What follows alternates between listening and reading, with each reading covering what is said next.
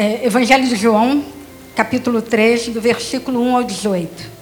Havia um fariseu chamado Nicodemos, uma autoridade entre os judeus. Ele veio a Jesus à noite e disse: Mestre, sabemos que ensinas da parte de Deus, pois ninguém pode realizar os sinais milagrosos que estás fazendo, se Deus não estiver com ele. Em resposta, Jesus declarou: Digo a verdade. Ninguém pode ver o reino de Deus se não nascer de novo. Perguntou Nicodemos: Como alguém pode nascer sendo velho? É claro que não pode entrar pela segunda vez no ventre de sua mãe e renascer. Respondeu Jesus: Digo a verdade. Ninguém pode entrar no reino de Deus se não nascer da água e do espírito. O que nasce da carne é carne, mas o que nasce do espírito é espírito. O que nasce da carne não se surpreenda pelo fato de eu ter dito é necessário que vocês nasçam de novo. O vento sopra onde quer, você o escuta, mas não pode dizer de onde vem nem para onde vai. Assim acontece com todos os nascidos do Espírito. Perguntou Nicodemos: Como pode ser isso? Jesus disse: Você é mestre em Israel, em Israel e não entende essas coisas? Asseguro que nós falamos do que conhecemos e testemunhamos do que vimos, mas mesmo assim vocês não aceitam o nosso testemunho.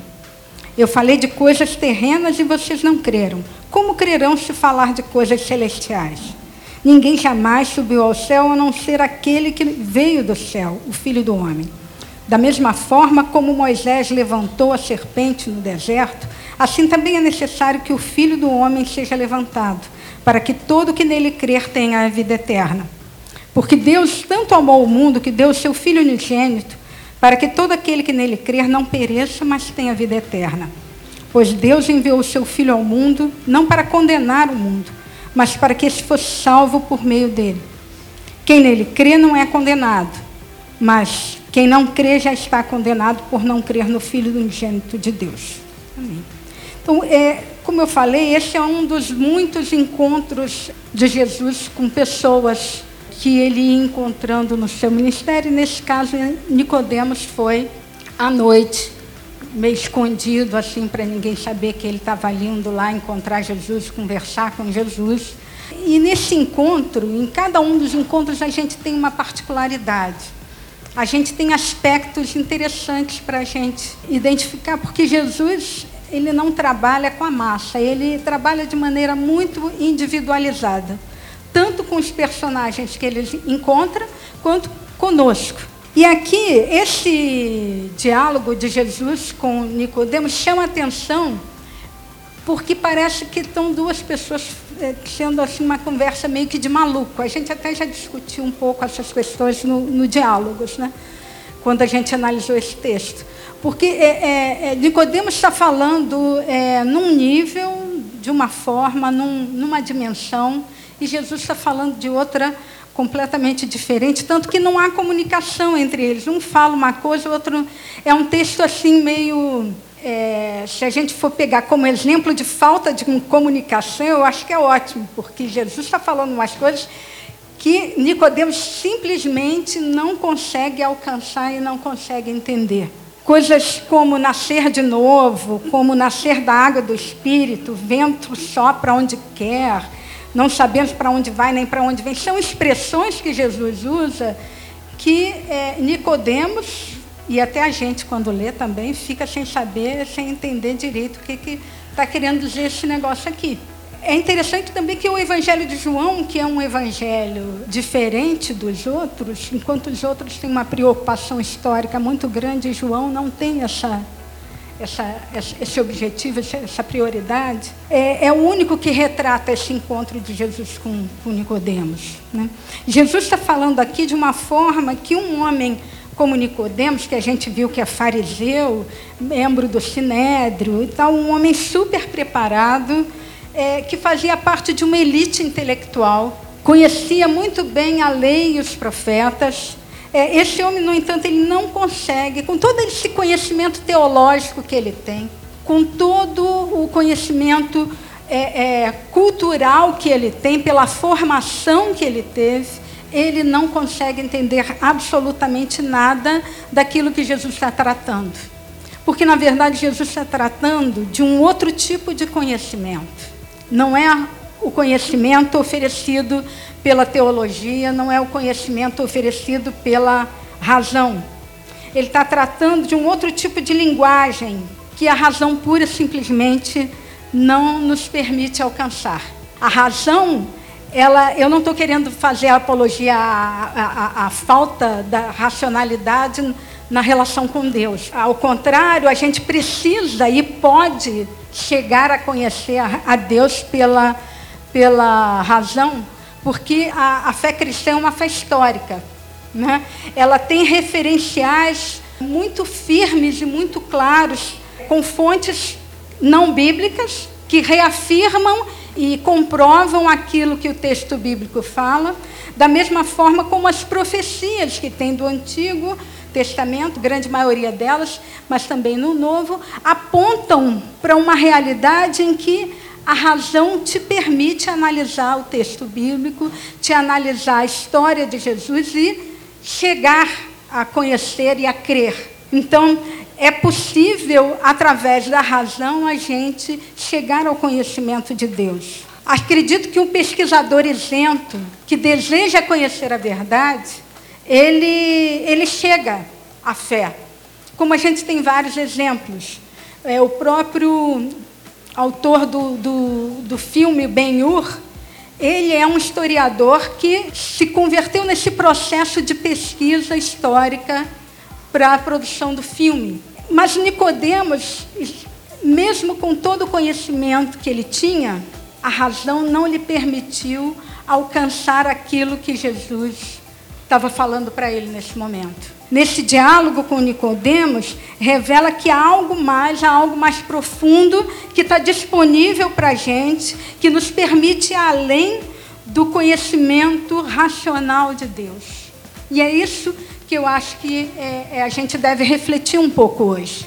Que nós fomos desafiados por Jesus a mergulhar nesse tipo de conhecimento. Quando ele dialoga com Nicodemos falando do novo nascimento, falando nascer da água e do espírito, do Espírito Santo que a gente, ele, o vento sopra onde quer, a gente não sabe da onde ele vem nem para onde vai. Está se falando de um tipo de conhecimento que é oferecido a nós e que Jesus nos desafia a mergulhar nele e a desfrutar dele. É o Espírito Santo que nos leva pela mão para é, é, navegar nesse tipo, nesse nível de relacionamento com Deus que Nicodemos não conseguiu pelo menos nesse momento aqui, experimentar. Esse conhecimento que é revelado, que é uma comunicação que se estabelece entre o Espírito Santo e o nosso coração. Por isso o tema da, da mensagem é essa, esse ouvir com o coração. Mas é um ouvir com o coração que também não é apologia da, do, do emocionalismo, do sentimentalismo. Não, é um, é um ser guiado, se deixar ser guiado pelo Espírito para esse tipo de conhecimento de Deus, que é maravilhoso. Porque aquele que experimentou isso uma vez não quer deixar de lado, quer experimentar sempre sempre. Nós não temos condições de entender a Deus racionalmente.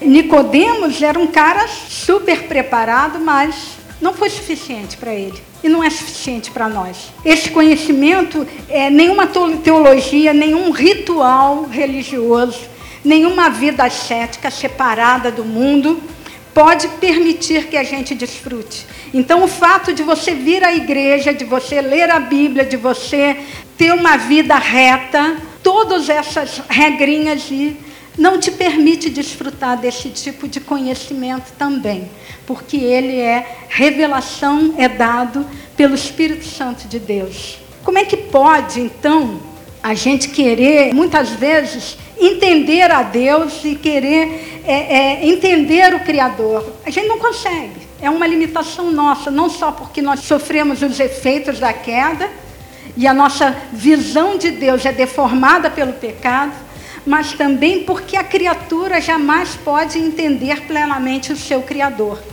Aquele que tenta entender a Deus certamente, em vários momentos, vai se ver diante de coisas inexplicáveis, situações que não podem ser entendidas, coisas incoerentes, aparentemente incoerentes, para nós que somos limitados.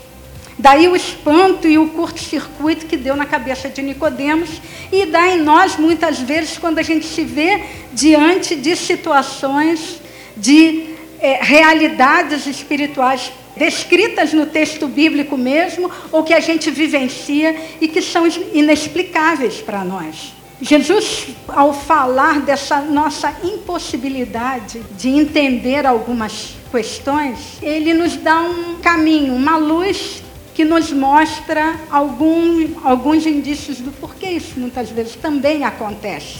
Ele diz em Mateus 11, 25, 26: Eu te louvo, Pai, Senhor dos céus e da terra, porque escondestes essas coisas dos sábios e cultos e a revelastes aos pequeninos.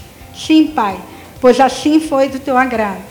Ou seja, a humildade é o caminho ou vamos dizer, a porta aberta para que a gente desfrute dessa é, intimidade com Deus que permite que Ele nos guie por essas veredas dessa espiritualidade da intimidade com Deus, onde Ele nos revela coisas que nos são ocultas. O, tem, tem um versículo de, de Jeremias que eu acho muito lindo, é, Invoca-me e te responderei, anunciar-te-ei coisas grandes e ocultas que não sabes. Assim diz o Senhor, o Deus de Israel. É um convite ao relacionamento para você descobrir aquilo que está oculto. E que por estar oculto você precisa buscar, estar na presença de Deus para que Ele se mostre, se revele. E é ele, esse é um prazer, é um desejo que Ele tem de se revelar a nós. Por isso, basta o invocarmos, basta buscarmos a Sua presença, basta abrirmos o nosso coração, reconhecendo a nossa condição de criatura, que depende do seu Criador, reconhecendo a nossa condição de entendimento de limitado, que precisa de um mediador para que haja essa revelação que é o Espírito Santo. Por isso, querida, a gente não tem noção do estrago que a arrogância e a prepotência podem realizar na nossa vida. Nos deixar cegos e surdos para essa dimensão de relacionamento com Deus que é conduzida pelo Espírito Santo. Nicodemos, ele tinha toda a capacitação humana para que pudesse se relacionar com Deus, pelo menos na cabeça dele e na cabeça de todo judeu fariseu daquela época, que, que, que para eles eles tinham a missão de, observando os vários pretendentes a Messias, a identificar qual deles era o verdadeiro. E diante do verdadeiro eles não conseguiram ver. Para Nicodemos e para muitos dos fariseus, Jesus era um enigma ao mesmo tempo que fazia coisas que apontavam para ele como Messias, dizia coisas incompreensíveis e para eles incompatíveis com o Deus verdadeiro, o Senhor, o Salvador que eles esperavam. Precisamos de corações humildes que se identificam como criaturas diante do Criador, daquele que se deixa levar por um caminho de salvação que como o texto de Romanos fala, é, é loucura para os gregos e escândalo para os judeus. Loucura porque racionalmente a gente não vai conseguir entender como se dá esses caminhos de ser guiado e transformado pelo Espírito Santo de Deus, levando a um novo nascimento, levando a ser levado pelo Espírito, onde a gente não sabe de onde ele veio, nem para onde ele vai, e para onde ele vai nos levar, muito menos. A esse Deus que eu só posso humildemente me entregar e deixar que Ele faça a sua transformação na minha vida. Que Ele tome conta de mim, que Ele se revele a mim, que Ele me ame e em troca eu tão somente recebo o seu amor incompreensível e me deixo ser amada por Ele nesse sentido, o convite de Jesus a esse relacionamento, essa aventura que a gente vai, guiada pelo Espírito, precisa de um desarmar-se diante de Deus. Deponha então as suas defesas, as suas armas.